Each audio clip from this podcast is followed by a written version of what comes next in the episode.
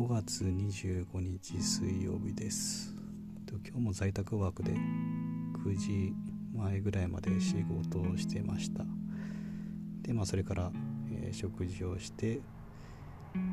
でまあ子供を寝かしつけてっていう感じですね。でまあ今日はうん。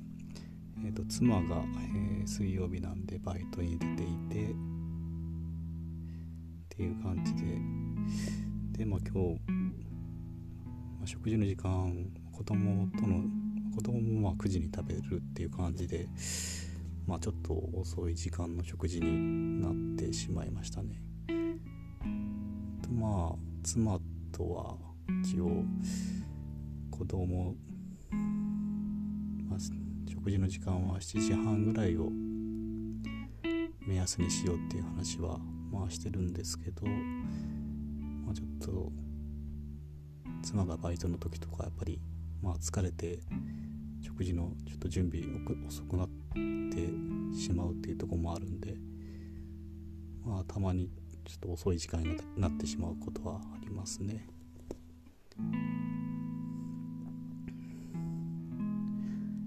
まあ、ちょっと食事の時間が9時っていうことで、まあね、子供寝る時間もちょっと10時前ぐらいになっちゃったんで、まあ、もうちょっと早く寝かしつけというか、できるだけ9時には寝させてあげたいなというのはありますね。でまあやっぱりえっ、ー、とまあ今日の出来事というかまあ、在宅ワークなんでやっぱりなかなか、まあ、出来事ないんでちょっとまあ別の話をしようと思うんですけどえー、っとちょっとポッドキャストを始めようと思った理由というかですけどもとまああの最近日記代わりというか日常で起こったことを、まあ、配信しようと、まあ、してるんですけど実はポッドキャスト配信はその前もちょっと何回かやってて。でまあ内容は今今やってるみたいな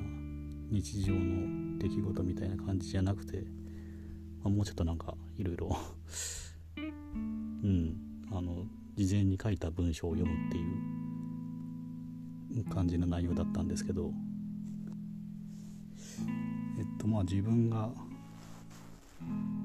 えっとポッドキャスト以外にはそのノートっていう、まあ、ブログというかなんかこうテーマに沿ったような、まあ、何でも書いていいんですけど、まあ、何らかのこうテーマに沿った記事を書くみたいな、まあ、そういうサイトあるんですけど、まあ、それってまあ定期的にうんまあ1週間に本ぐらいですかね、まあ、文字にすると2000文字前後ぐらいの、まあ、記事を、まあ、書いてて、まあ、まだ1年経ってないんですけどもうすぐ書き始めて1年ぐらい経つのかな。でえっと前ポッドキャストでやってたのはそのノートで書いた記事を、えーまあ、読み上げるというかそういうことをやってたんですけどまあ何何本かな？34本やってみたんですけど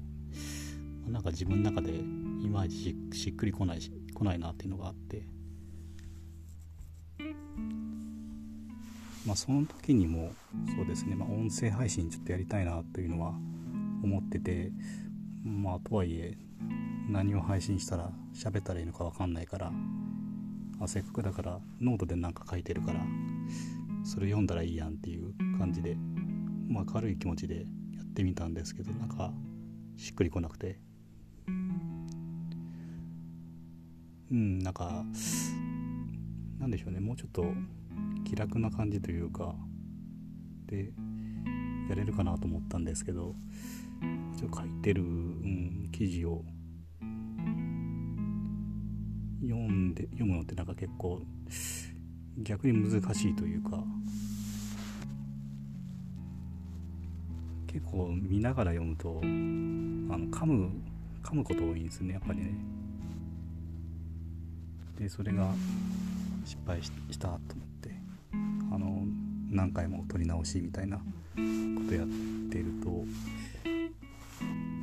あまりなんか面白くないなみたいな字やってて。なんかただのうんアナウンスの練習してるみたいな気持ちになっちゃって。まあポッドキャストをやりたいなと思ってたのは、まあ、その上手に読みたいそのアナウンス能力とかじゃなくて、まあ、自分のこう心の中にモヤモヤあるやつを、まあ、できる限り限りこうスムーズに言葉にしたいみたいな、まあ、そういう気持ちがあったんで、まあ、始めたかったんですけどちょっとそのノートの記事を読むっていうのは、ま、やってて面白くないしまあ、できたやつ聞いてもやっぱりなんかうんあんまり面白くないなと思ってやっぱりノートで記事書く時って、そんな読む言葉に対して読むみたいなことはあまり考えてないんでただそれをそのまま読んでも、うん、なんかあんまりこうなんか何回か聞いたんですけどあんまりこう頭の中入ってこないなと。まあ自分のまあ、そのアナウンス能力の低さみたいなとこも読み上げ能力の低さみたいなとこも、まあ、あるのかもしれないですけどまあまあそもそもやっててもそんなに楽しくないことはやっぱ続かないっていうことで、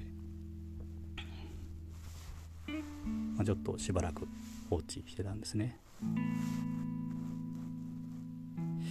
でまあちょまた再開し始めた理由なん理由というか、まあ、きっかけなんですけど、まあ、ポッドキャスト番組、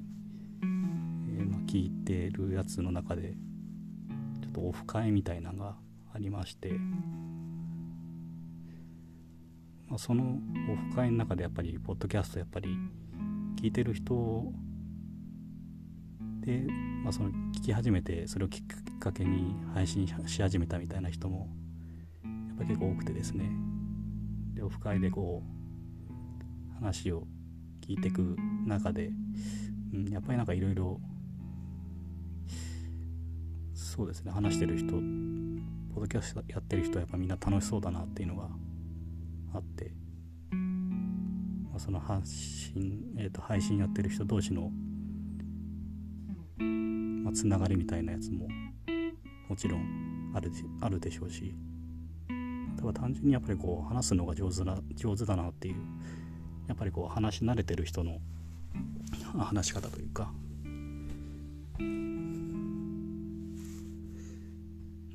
ぱり話をしてるとやっぱり継続は力なりというかまあ最初はなかなか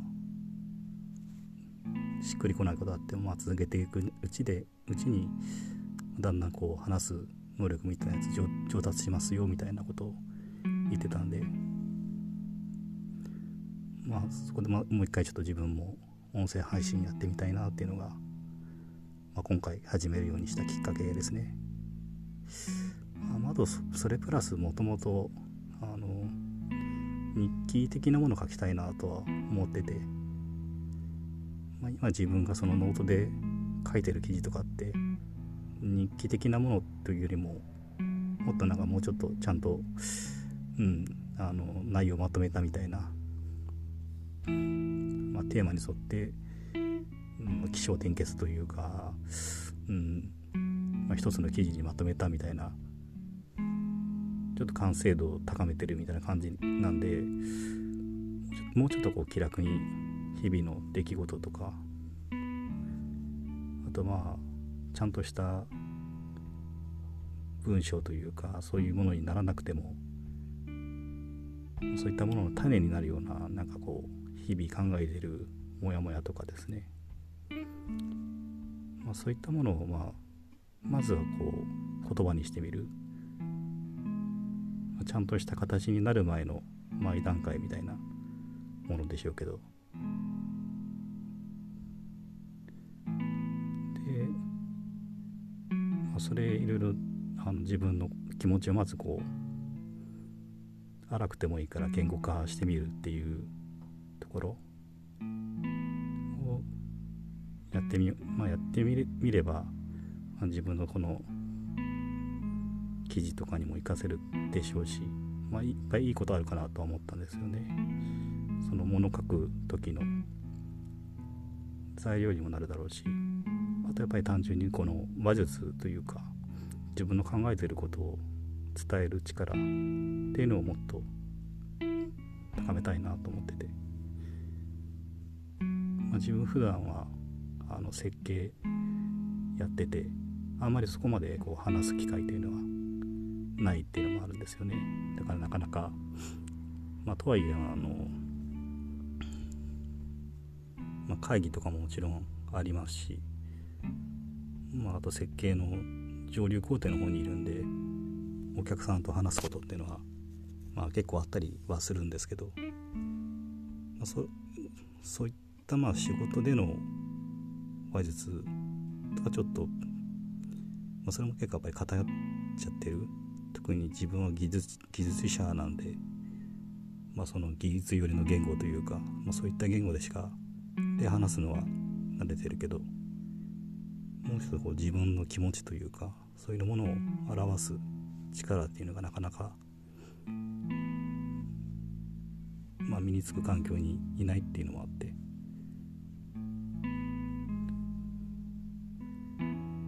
自分なりにその気持ちを言葉にするっていうそういった技術的な話とか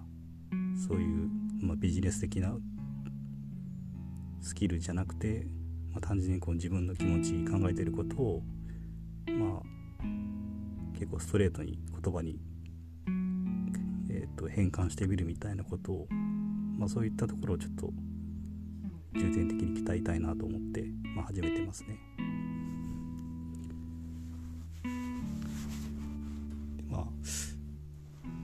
できればまあ日記的なことなんで日々の出来事とか話したいとこなんですけどまあやっぱり特にまあちょっと最近、まあ、忙しいこともあって、まあ、ほとんど夜中まで仕事してるってこともあって、まあ、もうちょっと早く仕事が終わる終わったら、まあ、そういった子供と遊んだりとか話したりとか。あとはまあその妻との会話とか、まあ、そういうのをベースにした話とかをまあ重点的に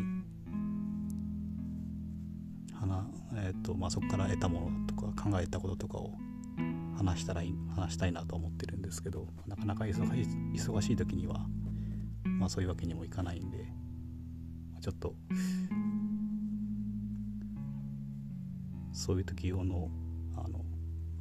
何もネタない時用のネタ帳というかそういったものを一応まあ用意して何も話すネタない時はまあそこから 引っ張り出していろいろ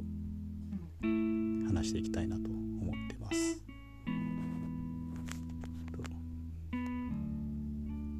今日はそんなとこですね。